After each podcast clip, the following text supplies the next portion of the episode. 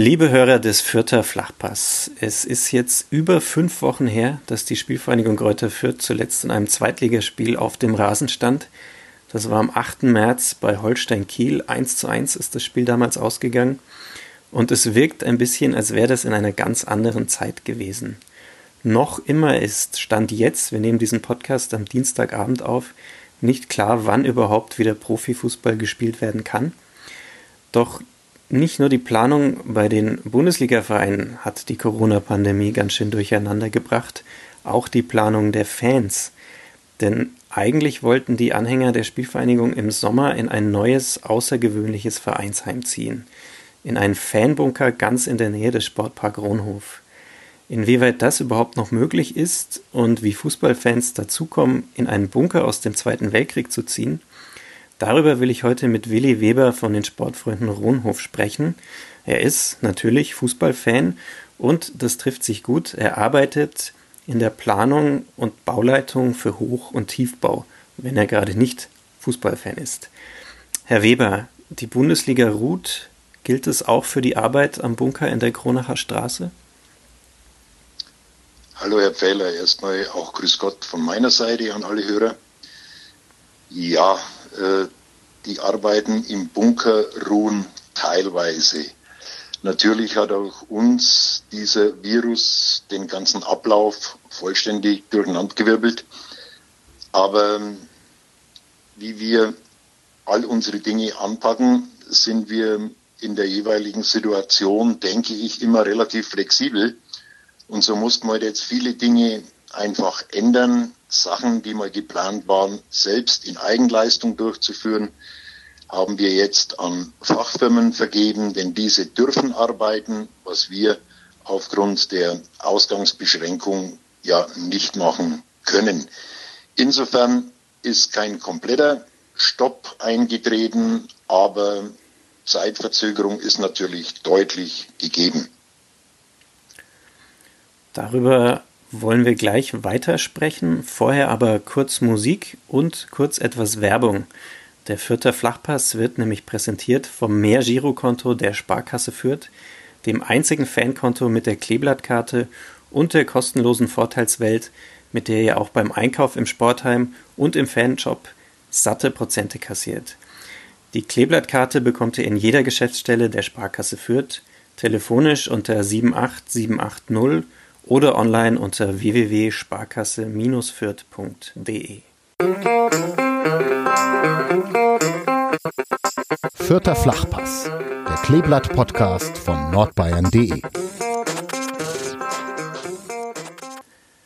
Ja, Herr Weber, bevor wir darauf eingehen, was aktuell so am Bunker passiert, vielleicht gehen wir erstmal ein bisschen in der Geschichte zurück. Denn dieses Gebäude ähm, hat ja eine sehr bewegte Geschichte hinter sich. Ja. Es wurde ja. 41, 42, also im vergangenen Jahrhundert, 1941, 42, äh, gebaut und im Zweiten Weltkrieg von den Nationalsozialisten genutzt. Ähm, dann war es zwischenzeitlich eine Unterkunft für Flüchtlinge aus dem Sudetenland und aus Böhmen. Ende der 60er wurde dieses Gebäude dann zu einem Atomschutzbunker im Kalten Krieg umgebaut. Und jetzt ziehen Fußballfans ein. Wie kam es dazu? Wie kam es dazu? Sehr gute Frage. Ich denke, am besten hat es unser zweiter Vorstand, äh, der Herr Matze Schrebbel, in einer Einladung an unsere Mitglieder, also die Mitglieder der Sportfreunde, äh, geschrieben, als er formulierte, unser Mietvertrag läuft aus, was sollen wir tun? Also haben wir uns einfach einen Bunker angeschafft. Ähm, ganz so einfach war es natürlich nicht. Tatsache ist, dass ähm, wir die Sportfreunde aus unserem jetzigen Vereinsheim in der Böhnerstraße, Ecke Laubenweg, ähm, ausziehen müssen, da unser Mietvertrag aus betriebswirtschaftlichen Gründen nicht verlängert wurde. Ja, und dann waren wir auf der Suche nach einer neuen Bleibe. Und wir waren bereits vor zehn Jahren mal interessiert an dem Bunker. Allerdings unterlag damals der Bunker noch dieser sogenannten Zivilschutzbindung. Heißt, äh, für Kriegsfälle musste der für die Bevölkerung freigehalten werden. Und so entstand es, dass wir Ende 2018 die Anfrage an die Stadt wieder gerichtet haben und äh, dann von Seiten der Stadt auch positive Signale kamen. Ja, und so fand dann am 6.12.2018 waren wir zum ersten Mal wieder mit der Stadt, äh, mit den Verantwortlichen vom Liegenschaftsamt, Brand- und Katastrophenschutzamt am Bunker. Und dann war die Entscheidung bei den Vorständen äh, äh und bei uns, bei den Verantwortlichen, relativ sehr schnell getroffen. Wir machen das, weil es einfach ein ganz, ganz besonderes Gebäude ist. Hm, Sie bauen den Bunker ja jetzt um und Sie haben gerade gesagt, es ist ein besonderes Gebäude. Auf welche Spuren der Geschichte sind Sie denn gestoßen bei Ihren Umbauarbeiten? Die Spuren, die sind dort in ja, ganz, ganz großem Maße einfach äh, vorhanden. Eine der deutlichsten Spuren ist einfach das Bauwerk an sich mit seinen zwei Meter dicken Außenwänden, eine zwei Meter dicke Stahlbetondecke über dem obersten Geschoss. Ähm, wenn man das Ganze dann auch sieht, das haben wir dann gemerkt beim Rückbau der Innenwände. Üblicherweise, so kenne ich es aus über 30 Jahren Berufserfahrung, wenn du ein älteres Gebäude umbaust, stellst du oftmals fest, Wasser und Sand gibt auch eine Wand. Das konnten wir im Bunker definitiv nicht feststellen. Mhm. Diese Qualität, äh, die dort wirklich verarbeitet wurde, das äh, ist ein deutliches Zeichen und eine deutliche Spur dahin, dass das wirklich mal als Schutzbunker, Luftschutzbunker im Zweiten Weltkrieg gedacht und auch genutzt war. Mhm. Hm, wie sehr hat sich dieser Bunker denn verändert, als er dann Ende der 60er nochmal hergerichtet wurde als möglicher Atomschutzbunker? Ähm, die Veränderung hat sich hauptsächlich auf die Haustechnik äh, bezogen. Wie Sie vorhin äh, richtig äh, geschildert haben, wurde der Bunker 1941 gebaut. Ähm, da mal äh, vielleicht so nebenbei bemerkt, wir haben mit einer Nachbarin gesprochen, eine betagte Dame, deren Vater im Zweiten Weltkrieg als Bunkerwart tätig war. Mhm. Und sie hat uns dann geschildert, dass dieser Bunker im Wesentlichen damals durch Kriegsgefangene errichtet wurde. Mhm. Der ganze Bunker wurde damals gebaut für 390 Personen, ähm, wurde auch als solcher im Zweiten Weltkrieg immer wieder genutzt, wurde dann, auch das haben Sie gerade völlig richtig ja schon erwähnt, nach dem Zweiten Weltkrieg ähm, als Auffangheim für Vertriebene, für Kriegsvertriebene äh, äh, genutzt. Auch dazu kann ich auf unsere Homepage verweisen. Wir hatten unmittelbar bevor Corona uns eingebremst hat, hatten wir am 14. März äh, nochmal wirklich das Glück, eine Dame bei uns auf der Baustelle begrüßen zu dürfen. Ich darf den Namen auch sagen, das hat sie mir äh, äh persönlich erlaubt, eine Frau Günther aus Erlangen, mhm. die als kleines Mädchen dort drin gelebt hat und das war schon sehr beeindruckend für uns, deren Erzählungen einfach zu lauschen, zuzuhören und das alles dann zu erleben. Mhm. Die hat, die hat dann, dann sozusagen als Flüchtlingskind, die hat dann als Flüchtlingskind in diesem Bunker gelebt? Genau. Mhm. Ihre Familie äh, äh, war dort für einige Monate äh, untergebracht, äh, wurden also auch in der ursprünglichen, aus der ursprünglichen Heimat vertrieben und äh, sind dann bei uns in Fürth äh, äh in diesen Bunker gelandet. Ich habe auch ein Originalfoto von ihr bekommen aus dem Jahr 1949. Ja, ähm, das Ganze ist nicht nur beeindruckend, sondern wenn man dann solche Erzählungen hört und ähm, der Dame, die wirklich noch sehr, sehr rüstig und lebensfroh ist, in die Augen sieht, ähm, dann denkt man ganz, ganz anders über äh, solche Geschehnisse einfach nach und muss tagtäglich an sich dankbar sein und mit Demut das Ganze angehen, dass unsere Generation und ähm, auch die bisher nachfolgenden diese Kriegswirren nicht erleben mussten. Denn da sind dann schon auch Geschichten äh, dabei, die einem sehr, sehr nahe gehen. Wie, wie hat die Frau Ihnen den Alltag in diesem Bunker geschildert?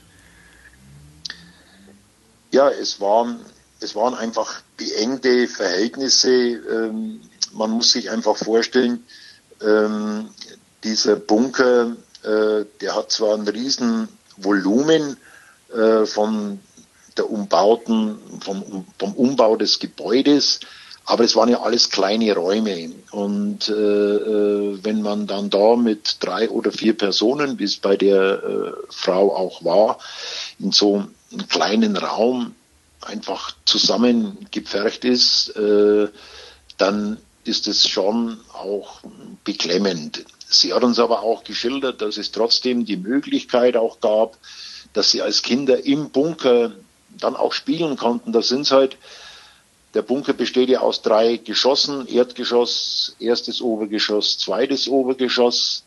Dann sind die halt als Kinder über die Treppenhäuser gelaufen, so wie wir auf den Straßen spielen konnten, haben die halt im Bunker gespielt.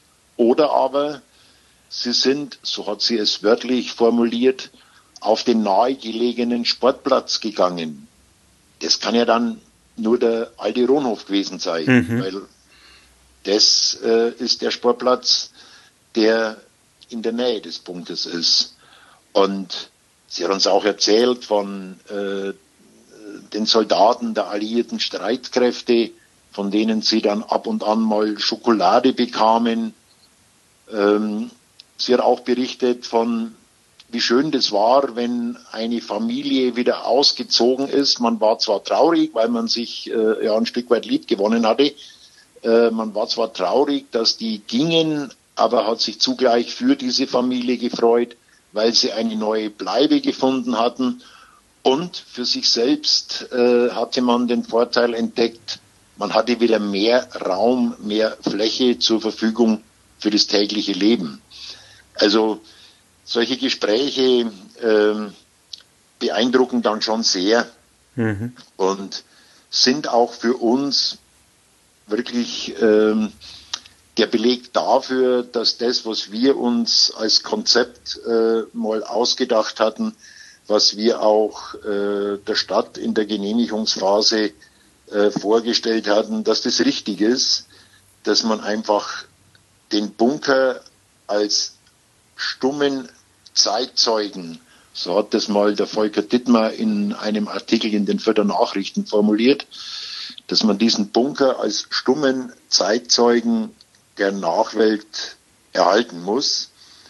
Und das werden wir auch tun, indem wir einfach das komplette Erdgeschoss in seinem Urzustand aus dem Jahr 1971 ähm, werden wir so erhalten und werden den Bereich auch in der Zukunft in Zusammenarbeit mit dem Untergrund Fürth e.V. der Bevölkerung für Besichtigungen äh, zugänglich machen. Was ist denn noch alles da aus dem Jahr 1971? Also es gab ja, als äh, das ganze Projekt vorgestellt wurde, gab es ja schon Führungen ähm, durch ja. den Bunker und ich erinnere mich, dass man da tatsächlich noch äh, einiges aus dieser Zeit sehen konnte. Es waren Trainingsanzüge zum Beispiel. All diese Gegenstände sind nach wie vor vorhanden.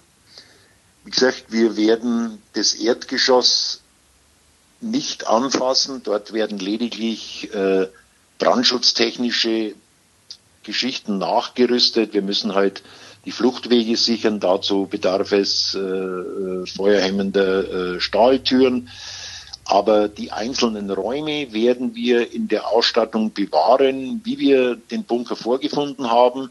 Das heißt, man kann auch später äh, dort sehen, einen Raum, wo dann außen drauf steht, meinetwegen Raumnummer 027, Luftschutzraum 14 Personen.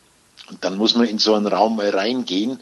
Und wenn man nur mit sieben oder acht Personen da reingeht und nur das Notlicht mal anschaltet und die Türe mal zumacht, dann bekommt man ein Gefühl, wie beklemmend das Ganze hätte sein können. Mhm. Denn Gott sei Dank äh, wurde ja diese Umrüstung zum Atomschutzbunker im Jahr 1970, 71, Gott sei Dank wurde das nie benötigt. Ich, ich stelle es mir tatsächlich auch für die, für die Flüchtlinge nach dem Zweiten Weltkrieg deshalb so beklemmt vor, weil dieser Bunker ja kaum Fenster hatte. Ähm, zumindest bevor Sie jetzt äh, angefangen haben, glaube ich, welche in die Seitenwände ja, äh, rein zu, rein zu rein zu sägen. Rein zu sägen. Ja, also der Bunker hatte tatsächlich gar keine Fenster. Mhm. Es gab keine Öffnung äh, im ursprünglichen Zustand nach außen, wobei man hier jetzt wieder einschränken muss und erklären muss, im Urzustand 1941 komplett ohne Fenster. Nach dem Krieg wurden in die Außenwände 25 Fenster gesprengt. Mhm. Also da wurden Fenster reingesprengt in einer Größe, wenn ich es jetzt richtig im Kopf habe, 1,80 mal 1,50 circa, damit über diese zwei Meter dicken Wände einfach ein gewisser Lichteinfall kam. Allerdings, dieser Lichteinfall galt ja dann auch nur für die äußeren Räume. Die inneren Räume waren weiter abgedunkelt und nur mit künstlichem Licht erhellt.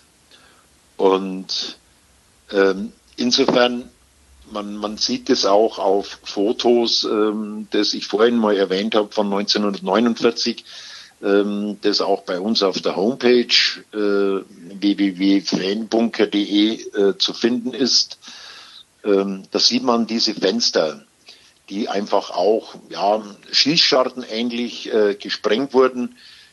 Wie das genau damals passiert ist, frage ich mich immer noch, denn auch zu dieser Zeit war in der Gegend äh, schon andere Bebauung vorhanden, aber offensichtlich hat man es äh, geschafft damals. Wie, wie viele Fenster, Fenster, wird er jetzt als Vereinsheim haben, der Bunker? Wie ist das, wie ist das gedacht? Wir haben jetzt, das kann man nicht als Fenster bezeichnen. Wir brauchen einfach sogenannte Rauchabzugsöffnungen.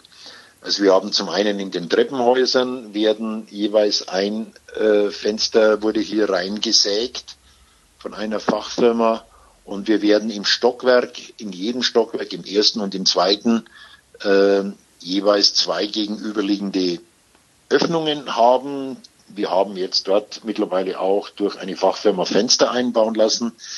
Diese Öffnungen, die dienen sicherlich zum einen äh, zur, im Wesentlichen zur Belüftung. Äh, man, wir erleben es ja jetzt, man hat auch sicherlich einen gewissen Lichteinfall. Es ist nicht mehr ganz so dunkel. Ähm, ursprünglich erforderlich wurde das Ganze einfach aufgrund äh, äh, unseres Brandschutzkonzeptes, das wir von einem Ingenieurbüro erstellen haben lassen und das wir in Zusammenarbeit äh, mit der Brandschutzbehörde der Stadt Fürth und äh, mit dem äh, Brandschutzbeauftragten bei der Feuerwehr erarbeitet haben. Da dient es an sich dazu, wenn wirklich ein Brandfall wäre, dass die Feuerwehr entrauchen könnte. Mhm. Also es sind keine Fenster, wie Sie und ich äh, das in unseren Wohnhäusern oder Büroräumen kennen. Es sind Öffnungen. Wir haben die jetzt gesägt mit einer Größe von 95 mal 145 Zentimeter. Das Ganze geht auch wiederum nur in Abstimmung mit dem Denkmalschutz. Und so entstand das Ganze jetzt, ja. Aber äh, es ist schön, wenn man jetzt im Bunker drin ist äh, und man bekommt etwas Licht rein und bekommt auch mal ein bisschen frische Luft rein. Ähm, wahrscheinlich, Denn das war ja vorher nicht möglich. Wahrscheinlich nicht ganz unwichtig, wenn sich viele Fußballfans vor einem Spiel treffen. Ähm, Sie haben die Lage schon erwähnt, in, indem Sie gesagt haben, dass es möglich ist, dass die Flüchtlingskinder damals am, am Sportpark Ronhof gespielt haben. Ähm, das hat mir übrigens die Elisabeth Leitl, das ist die ähm, Tochter des ehemaligen Bunkerwarts, die Sie auch schon erwähnt haben, die hat mir das ganz ähnlich ja. erzählt damals, ähm, dass sie ja. damals auch am Sportgelände der Spielvereinigung gespielt haben. Und zwar hat sie mir erzählt, dass damals wohl eine Bombe draufgefallen wäre und ein Trichter entstanden sei. Und der hätte sich dann mit Regenwasser gefüllt. Und da seien die Buben dann mit einem Floß, das sie sich selbst gebaut äh, haben, okay. über diesen Bombentrichter gefahren. Also scheinbar war der, der, der Ronhof und das, das Sportgelände der Spielvereinigung bei Kindern damals sehr beliebt zum Spielen. Ähm, ich kann mir aber vorstellen, für die Fans ist es natürlich auch wichtig, nah am Ronhof zu sein. Also die Lage ist dann eigentlich ideal, oder? Das war ja, wie gesagt, vor zehn Jahren schon äh, äh mal unser Bedürfnis, wenn wir einfach äh, die Sportfreunde Ronhof äh, nehmen, Sportfreunde Ronhof wurden 2004 äh, gegründet. Ich selbst äh, bin Mitglied bei den Sportfreunden seit Anfang 2005. Ähm, wir hatten damals unser erstes Domizil, unser erstes Vereinsheim in der Erlanger Straße, als wir das ehemalige Kronenbräu-Stüberl äh, äh, umgebaut haben in Eigenleistung. Ähm, das Ding ist innerhalb kürzester Zeit einfach zu klein geworden. Und so entstand es, dass wir dann ähm, in die Böhnerstraße gezogen sind, Ecke Laubenweg. Und äh, auch das haben wir in Eigenleistung alles von der Planung beginnend äh, bis zur Fertigstellung äh, umgebaut. Ja, und dann war es für uns klar, wir müssen wieder irgendwas finden, was in der Nähe ist. Mhm. Ähm, denn das sind ja auch jetzt nicht nur äh, äh, Vorteile für uns äh, äh, als Fans, das ist ja auch, ich sage mal, für die Stadt Fürth äh, und für die gesamte Fanszene. Und äh, auch wenn das der eine oder andere vielleicht nicht so gerne hört, aber äh, äh auch für die Sicherheitskräfte ist es natürlich deutlich einfacher, wenn ich einen zentralen Punkt habe, äh, an dem sich die Fanszene, die aktive Fanszene äh, äh, befindet und bewegt, wo man sich trifft vor dem Spiel, nach dem Spiel, wo man diskutiert, sich austauscht, als wenn sich die Leute alle äh, äh in der gesamten Stadt verteilen würden. Und deshalb war es für uns das große Bedürfnis, dort in der Nähe was zu finden. Und dann ist es einfach ein Glücksfall, ähm, das hatte ich vorhin nicht erwähnt, diese Zivilschutzbindung, von der ich mal sprach, die ist nämlich Mitte letzten Jahres ausgelaufen, sodass die Stadt auch die Möglichkeit hatte, uns ähm, den Bunker in Form eines Erbpachtvertrages zu veräußern. Mhm. Können Sie es ganz kurz erklären? Was, was heißt das? Lässt sich das in ein, zwei Sätzen erklären? Erbpachtvertrag, mhm, genau. meinen Sie?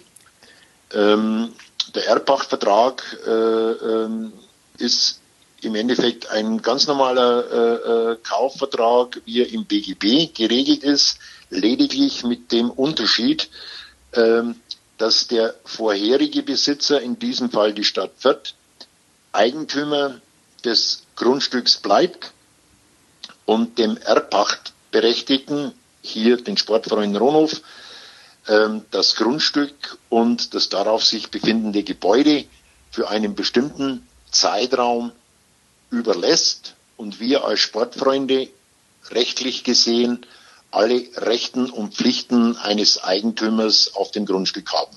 Mhm. Und dieser Erbpachtvertrag, den haben wir jetzt üblicherweise werden Erbpachtverträge, man kennt es früher von so Siedlungshäusern, werden normalerweise abgeschlossen auf 99 Jahre. Wir haben jetzt äh, den Vertrag auf 30 Jahre abgeschlossen mit der Option der Verlängerung. Wir haben jetzt die räumliche Nähe zum Rohnhof schon angesprochen. Ähm, die Nähe zum Verein suchen die Sportfreunde ja jetzt nicht unbedingt. Also soweit ich weiß, gab es keine finanzielle Unterstützung des Vereins für den Fanbunker, weil die Sportfreunde das auch gar nicht wollen, sondern weil sie unabhängig sein wollen. Ist das so richtig? Es ist komplett richtig wiedergegeben. Ähm, wie gesagt, das ist ja, man kennt in der Fanszene äh, diverse Fanhäuser äh, deutschlandweit, aber die sind meistens immer mit dann mit Beteiligungen von Kommunen, von Institutionen äh, oder aber von Vereinen und genau das wollten wir eben nicht, sondern äh, wir wollten das Ganze eigenfinan eigenfinanziert und eigenbetrieben gestalten. Ähm, und es ist auch dieses Außergewöhnliche und Einzigartige an diesem Projekt. Es ist nicht nur ein historisches, denkmalgeschütztes Gebäude, sondern es ist wirklich ein einzigartiges Fanhaus in einem Bunker. Also uns ist bei den Recherchen nichts Gegenteiliges äh, äh, aufgefallen. Nach unserem Wissen gibt es in ganz Deutschland kein derartiges äh, Fanhaus und wahrscheinlich auch europaweit nicht. Mhm. Das wäre tatsächlich, das wäre tatsächlich noch eine meiner Fragen ähm, gewesen, die ich mir hier im Vorfeld überlegt habe, ob es ähnliche außergewöhnliche Vereinsheime in Deutschland gibt. Aber scheinbar da nicht. Gibt es irgendwas, was auch noch völlig aus dem Rahmen fällt, was Ihnen da bei Ihrer Recherche begegnet ist? Also wie gesagt, das ist ein einmaliges äh, Projekt deutschlandweit und vermutlich europaweit ist. Das ist äh, sicher. Ansonsten, was wir einfach, das, was ich gerade schon mal gesagt hatte, dass das Ganze halt wirklich über uns, über die Sportfreunde eigenfinanziert ist. Wir mhm. haben ein Darlehen aufgenommen. Ähm, wir erbringen unwahrscheinlich viel Eigenleistung. Da würde ich gerne, wenn wir die Zeit noch haben, auch noch mal ein bisschen drauf eingehen. Ähm, und wir werden das auch komplett selbst betreiben. Und das war auch, jetzt komme ich auf Ihre Frage zurück, der Grund äh, für uns, ähm, warum wir die Spielvereinigung nicht mit ins Boot nehmen wollten. Ähm, die Sportfreunde sind dafür bekannt, dass sie manchmal auch sehr vereinskritisch äh, äh, sich äußern, äh, aber im Normalfall immer konstruktiv, immer mit dem Versuch, Besserung zu erzielen. Ich könnte jetzt da kurz ein paar Beispiele nennen, äh, äh hören, was andere sehen. Äh, das ist ein Projekt, das haben wir im Jahr 2007 äh, angestoßen und haben Geld dafür gesammelt, damit sehbehinderte Menschen im Rono Fußballspiele hören können. Mhm. Wir haben, als es äh, um die Fantrennung ging, äh, äh, Aktionen gestartet, damit der Laubenweg äh, wirklich auch wieder für einheimische Fans, für die Förder wieder zugänglich wurde. Es gab ja mal eine Zeit, wo man nur äh, äh über Norden an den Ronhof äh, ran konnte. Und das sind dann oftmals so Dinge, wenn Sie so ein Fanhaus teilfinanziert vom Verein haben, dann entsteht eine gewisse Abhängigkeit und dann kann man manches Mal die Kritik sicherlich nicht so äußern, wie man es gerne möchte. Äh, das heißt nicht, dass die unsachlich ist, äh, äh, aber nur mit konstruktiver Kritik erreicht man dann auch Dinge, die zum Wohle der Fans sind. Und das war von der Gründung an als Helmut L., Udo Zweckerl, Dominik Hillitzer, um die dreimal zu nennen, die Sportfreunde gegründet haben, war das das Ziel. Mhm. Ja? Vielleicht können Sie mal kurz Und erklären für die, für die Hörer, die die Sportfreunde Ronhof nicht kennen. Das werden jetzt wahrscheinlich wenige sein, die sich ähm, ähm, viel mit der Spielvereinigung beschäftigen, weil die kennen die Sportfreunde wahrscheinlich. Aber für die, die sie nicht kennen, vielleicht kurz beschreiben, was sind denn die Sportfreunde Rohnhof? Denn, weil es ist ja nicht einfach, es ist ja ein bisschen mehr als einfach nur eine Fangruppe. Ja, wir sind um es mal ganz einfach auszudrücken, kein Fanclub.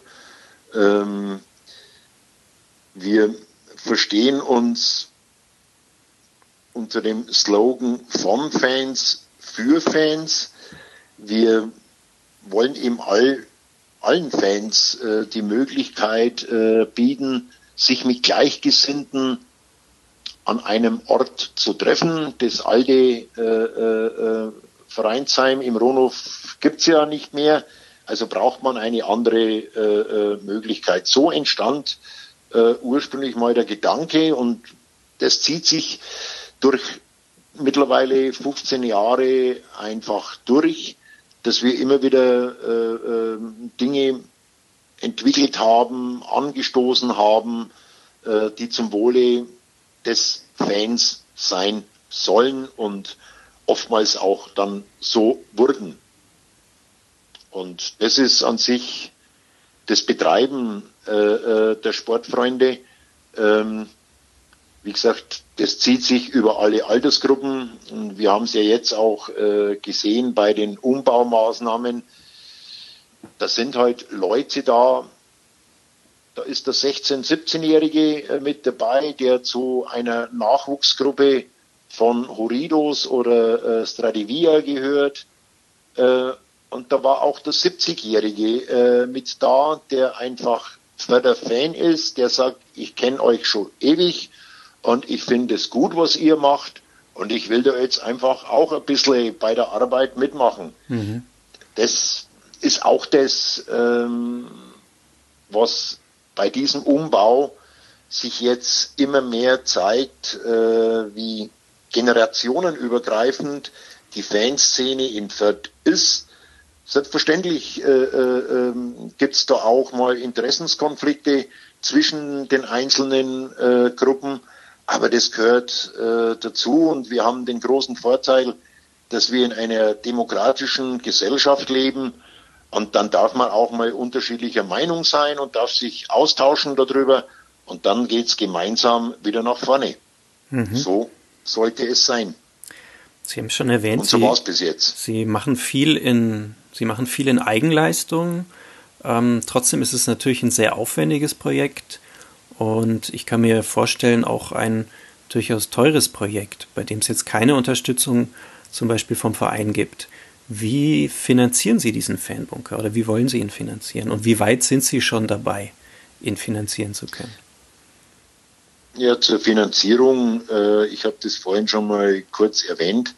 Ähm, also ich hatte ursprünglich mal eine Kostenschätzung erstellt und da lagen wir bei Umbaukosten in einer Größenordnung von circa 300.000 Euro. Ähm, und wir hatten ja ein ganzes Jahr Planungs- und Vorbereitungszeit mit wahnsinnig vielen Terminen. Dazu gehörte dann einfach auch, dass wir die Finanzierung sicherstellen. Ähm, wir haben Pi mal Daumen 40 Prozent äh, der gesamten Umbaukosten ähm, über ein Darlehen finanziert. Wir werden, oder so war es geplant, äh, äh, die gleiche Größenordnung ähm, in Eigenleistung erbringen wollen und äh, den fehlenden Differenzbetrag. Dazu gibt es eben unsere Spendenaufrufe, dazu gab es diese Aktionen. Man konnte einen Wimpel äh, äh, erwerben für 25 äh, äh, Euro. Äh, man konnte sich einen äh, Stammplatz sichern, sprich wir lassen von den alten Sitzgarnituren im Bunker wollen wir welche auch ins Vereinsheim einbauen, wo dann Name äh, graviert wird. Wir freuen uns über jede Spende, die über äh, unser Spendenkonto ähm, bei PayPal äh, geht es über info@fan.de. Jede, jeder Euro, der hier eingeht, äh, hilft uns und da bedanken wir uns auch bei ganz, ganz vielen Leuten jetzt schon, die da wirklich tatkräftig äh, äh, mit dabei sind, sei es indem sie handwerklich mit anpacken, Ähm, gibt auch Fachfirmen, genau gerade jetzt äh, äh, in dieser Corona-Zeit ähm, können wir das erfahren, Gott sei Dank, ähm, wo man also Trockenbauarbeiten zum Beispiel über eine Fachfirma jetzt ausführen lassen können. Wir wollten das ursprünglich ähm, vollständig selbst machen. Ähm, jetzt haben wir äh, eine Fachfirma bekommen, die uns da sehr, sehr großzügig unterstützt. Das gleiche gilt für Elektro- und Sanitärinstallation. Ähm, nur so ist das Ganze auch möglich. Und ja, wir sind da nach wie vor guter Dinge. Sie die Finanzierung die, steht. Sie haben die Eröffnung ursprünglich. Kosten, die, man, die Kosten, Sie erst die wir bis, weiter, dato, bis dato hatten, sind im Rahmen. Ja, und wir sind zuversichtlich, dass es klappt. Die Eröffnung hatten Sie ursprünglich für den Sommer geplant. Das klingt jetzt allerdings in Zeiten von Corona nicht mehr ganz so realistisch. Ähm, Gibt es da irgendwelche, hat es Ihren Zeitplan sehr durcheinander gebracht? Gibt es da neue, ein neues Datum vielleicht, an dem Sie gerne eröffnen würden? Ja, das, diese ganze Corona-Geschichte, dieser Virus äh, äh, schmeißt natürlich schon äh, äh, alles durcheinander. Wir haben Abläufe jetzt äh, geändert, eben damit jetzt äh, Sachen, Leistungen erbracht werden können von Fachfirmen, äh, die jetzt arbeiten dürfen. Ähm, mein ursprüngliches Ziel, ähm, die Fertigstellung Ende Juli 2020 ist aktuell ja schon stark gefährdet, wenn ich das ganz ehrlich beantworte. Ähm, aber wir harren jetzt mal der Dinge. Äh, wir warten jetzt mal, was äh, äh, vermutlich morgen die Politik entscheiden wird, wie die Ausgangsbeschränkungen gelockert werden können. Denn das ist an sich für uns dann schon sehr, sehr wichtig, inwieweit äh, äh wir dann wieder aktiv mit Eigenleistung tätig sein können. Mhm. Ist ja auch noch nicht Aber, ganz. Ja, erzählen Sie ruhig weiter. Wie gesagt, das Ziel äh, Fertigstellung Juli ist etwas weiter gerückt, aber wir schließen jetzt mal noch nichts aus. Mhm. Es ist ja noch nicht ganz klar, wann es überhaupt wieder Bundesligaspiele mit Zuschauern geben wird. Also der ja. Präsident der Leopoldina, die, diese Akademie, die gerade mit viel medialer Beachtung ein Gutachten veröffentlicht hat, der hat in einem Interview davon gesprochen, dass das bis 2021 dauern kann. Der bayerische Innenminister Joachim Herrmann hat äh, in einem Interview mit dem Bayerischen Rundfunk gesagt, dass zumindest die Hoffnung besteht, dass es schon im Herbst soweit sein könnte. Ähm, machen Sie sich Sorgen um die Fankultur, ähm, die ja davon lebt, dass die Fans sich auch treffen können, dass sie miteinander Spiele anschauen können und für die so ein, so ein Fanbunker ja gerade stehen würde? Das ist selbstverständlich äh, äh, eine der Sorgenfalten, äh, die wir gerade auch mit uns rumschleppen. Äh, klar ist, dass meine persönliche Meinung, äh, Fußball ohne Fans äh, ähm, halte ich auch nicht unbedingt für wünschenswert, aber das sind hier sicherlich kommerzielle Interessen, ähm, die ein anderes Vorgehen vermutlich erzwingen werden für die Fanszene, ob hier in Fürth oder deutschlandweit, ist das natürlich ein Schlag ins Gesicht und ähm, jetzt gerade bei uns ähm, wirkt sich natürlich das Ganze doppelt äh, äh, negativ aus. Wir haben aktuell auch keine Einnahmen im alten Vereinsheim, weil wir ja weder Veranstaltungen noch äh, sonstige Treffen durchführen dürfen. Äh, wir haben aber dort nach wie vor unsere Mietzahlungen zu leisten. Ähm, und im Gegensatz zu manch anderem, zum Teil börsennotierten Konzern, äh, werden wir auch nicht ankündigen, dass wir die Miete kürzen. Wenn unser Vermieter auf uns zukommt und uns entgegenkommt, sind wir dankbar. Ähm, aber gerade im Augenblick fehlt uns natürlich diese Einnahmequelle. Wir hatten Veranstaltungen geplant, äh, die uns größere Einnahmen generiert hätten. auch diese mussten abgesagt werden. Ja, ähm, noch sehen wir das Licht am Ende des Tunnels. Ähm, ich habe jetzt keine Bedenken, äh, dass wir das Ganze nicht schaffen. Ähm, wir werden dann gegebenenfalls im Bereich der Innenausstattung äh, Dinge, die wir in Konzepten erarbeitet haben, äh, wie wir das alles gestalten wollen und können, äh, vielleicht Abstriche machen müssen, äh, um das Ganze dann später äh, äh, so hinzukriegen. Jetzt im Augenblick ja, machen wir uns alle auch Sorgen um die Fanszene an sich, äh, weil es, wenn man sich einfach in diesen Kreisen bewegt und unterhält, ähm, natürlich schon auch ganz, ganz viel Unverständnis für manche Entscheidungen im Fußball, im Profifußball aufkommen. Mhm. Sie meinen die Entscheidung zum Beispiel Geisterspiele ähm, abzuhalten? Ist eine natürlich persönliche äh, Meinung von mir. Ähm, ich kann damit nicht wirklich richtig äh, was anfangen. Ähm, mir macht aber in dem Zusammenhang eigentlich mehr Sorge, ähm, welcher Aufwand betrieben werden soll von medizinischer Sicht, äh, um diese Geisterspiele zu gewährleisten. Ähm, wir leben Gott sei Dank äh, äh in Deutschland noch in einer relativ sicheren Gesellschaft. Jeder einzelne Todesfall, jeder einzelne Krankheitsfall äh, äh ist für die Betroffenen schmerzhaft und äh, äh, schafft Probleme. Ähm, aber sollte sich die Situation durch einen Rückfall oder was auch immer äh, verschlechtern, dann wäre es für mich einfach nicht nachvollziehbar, dass man äh, äh, Medizinfachleute abzieht, äh, äh, um Laborproben bei Profifußballer äh, zu nehmen, damit Geisterspiele durchgeführt werden können. Aber es ist eine persönliche Meinung. Ich weiß, äh, da gibt es viele andere Meinungen dazu. Nochmal, Gott sei Dank leben wir in einer Demokratie und äh, jeder darf seine Meinung äußern. Freiheit bedeutet, dass man all das tut, was einem anderen nicht schadet, ist ein bisschen auch ein Leitmotto bei uns und das sollte man in dieser Zeit einfach bewahren. Aber ich bin auf der anderen Seite schon auch froh, dass ich oder wir als Sportfreunde nicht Entscheidungsträger sind, was diese ganze Situation anbelangt.